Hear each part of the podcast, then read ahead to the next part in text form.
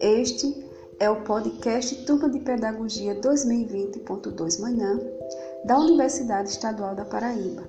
Meu nome é Maria Gleide Acioli Pereira e neste episódio iremos falar da vida e memória da mestra centenária Maria Eulália Cantalice Cavalcante. Nasceu no dia 23 de maio de 1913 no sítio Serra da Jurema, no distrito Pipirituba da cidade de Guarabira, do estado da Paraíba. A professora Eulália era filha do músico, professor e agricultor Valfredo Cantalice da Trindade e Antônia Nóbrega de Cantalice. Ficou órfão aos quatro anos de idade e, juntamente com seus dois irmãos, foram levados para a capital paraibana para morarem com seus avós paternos.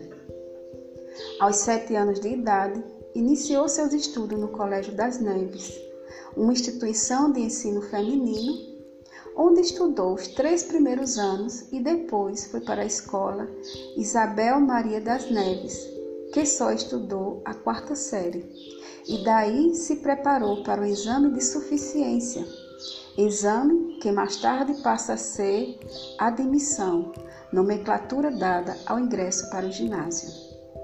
Ficou em primeiro lugar para ingressar na Escola Normal Oficial de João Pessoa. Tinha apenas 13 anos, mas só pôde começar os estudos dois anos depois do exame, uma vez que a instituição só aceitava alunos a partir dos 15 anos.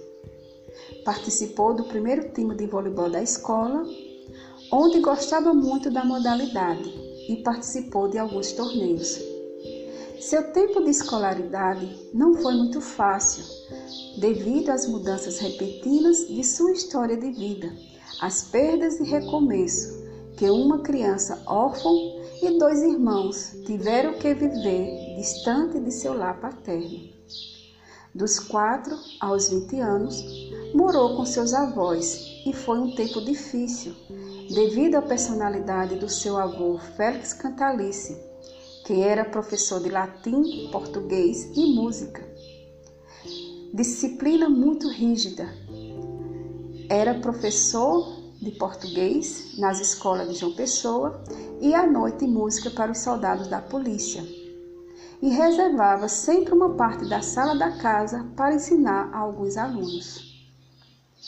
Maria Eulália veio de uma família de professores Cinco de suas tias estudaram na mesma escola normal de João Pessoa e depois foram lecionar em algumas cidades do interior. Sempre que podia, voltava para visitar seu pai e ajudar sua madrasta com seus irmãos do atual casamento. Ao concluir seus estudos em 1934, volta a morar na casa paterna, onde convivia muito bem com a sua madrasta. Era motivo de orgulho para todos ter uma filha formada em magistério, pois na época ser professor era um prestígio no sentido social. Mal chegou da capital, foi logo contratada para lecionar numa escola recém-construída, que era muito moderna em relação aos demais, às demais existentes adequada para a recém-formada, que já tinha ministrado aulas para crianças na parte de trás da igreja de Nossa Senhora de Lourdes em João Pessoa, onde ajudou o padre na fundação do jardim de infância daquela escola paroquial. Ao ser contratada para lecionar na escola Antenor Navarro, deu seus primeiros passos profissional no primeiro ano primário. Ao mesmo tempo, alugou uma casa e fundou sua própria escola, o Educandário Santa Teresinha, visando em primeiro lugar a educação para todos, onde afirmava, entre aspas, pobre também tem direito de estudar, fecha aspas. E cada pai que tivesse três filhos, o primeiro pagava toda a mensalidade, o segundo a metade e o outro só uma parte para assim o pobre poder ter um ensino de qualidade e se preparar para um exame de admissão, que foi sempre o seu foco, fazer com que todos pudessem ser admitidos e seus alunos sempre se destacavam em relação aos demais. A sua metodologia era sempre atual. Tinha o diferencial de não aplicar castigos físicos. A disciplina era voltada para o diálogo e contava com a colaboração dos pais na disciplina de seus filhos em casa.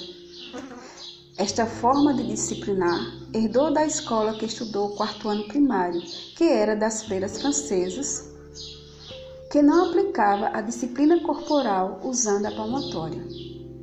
Mas, infelizmente, aquela escola Santa Terezinha, que teve início no ano de 1935, encerrou suas atividades em 1999 devido à inadimplência de alguns pais, pois ela não tinha mais condição financeira para pagar os professores. Dedicou-se plenamente ao seu trabalho, deixando quase para trás a sua vida pessoal. Após um longo tempo de namoro, que durou 10 anos, casou-se com Felito Cavalcante, que era um músico e escrivão da polícia. Desta união nasceram dois filhos e adotaram um terceiro. O primeiro filho é odontólogo historiador, a filha professora de educação física e aposentada da UFPB, e o terceiro trabalha na área de informática. Desde que casou, foi morar com a sogra e, como trabalhava o dia todo, tinha a ajuda da sogra e de seus irmãos paternos. A sua formação era sempre atualizada nos cursos de professores que eram oferecidos pela prefeitura e o estado. Fez formação, curso de aperfeiçoamento e difusão do ensino, CADES, que dava condição para lecionar no primeiro e segundo grau.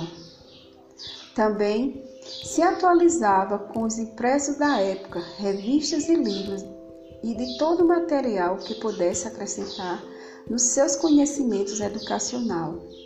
Hoje este acervo se encontra no quarto da memória, em sua residência. Optou por lecionar e não fez nenhum curso superior ao qual lhe fez falta se especializar em português disciplina que lecionou por várias décadas. Por isto, quando foi fundada a FAFIG, Faculdade de Filosofia e Ciências e Letras de Guarabira, a atual EPB, não pôde lecionar, apesar de se considerar apta para o ensino. Lecionou em todas as escolas de Guarabira, destacando estas: Colégio Nossa Senhora da Luz, que era um internato feminino, e primeira escola que fundou o primeiro curso pedagógico da cidade.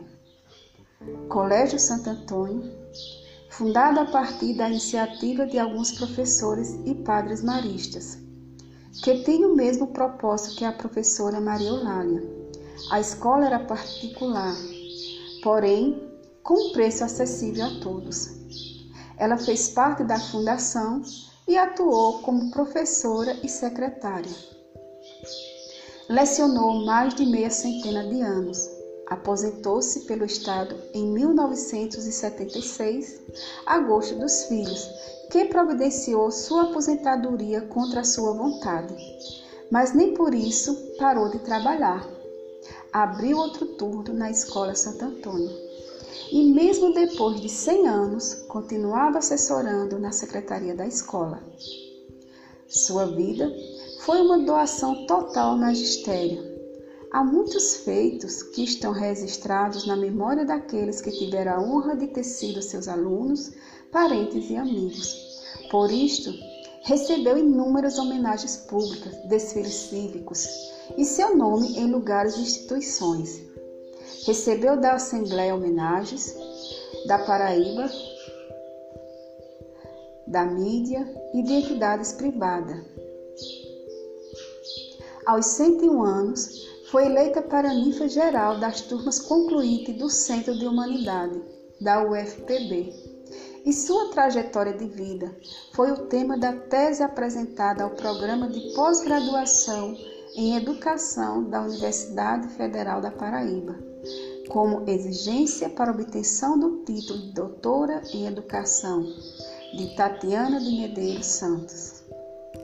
Aos 103 anos, encerrou sua carreira de vida, deixando um legado de amor e dedicação na educação e formação de várias gerações na cidade de Guarabira. Obrigada por ter ouvido. Até o próximo.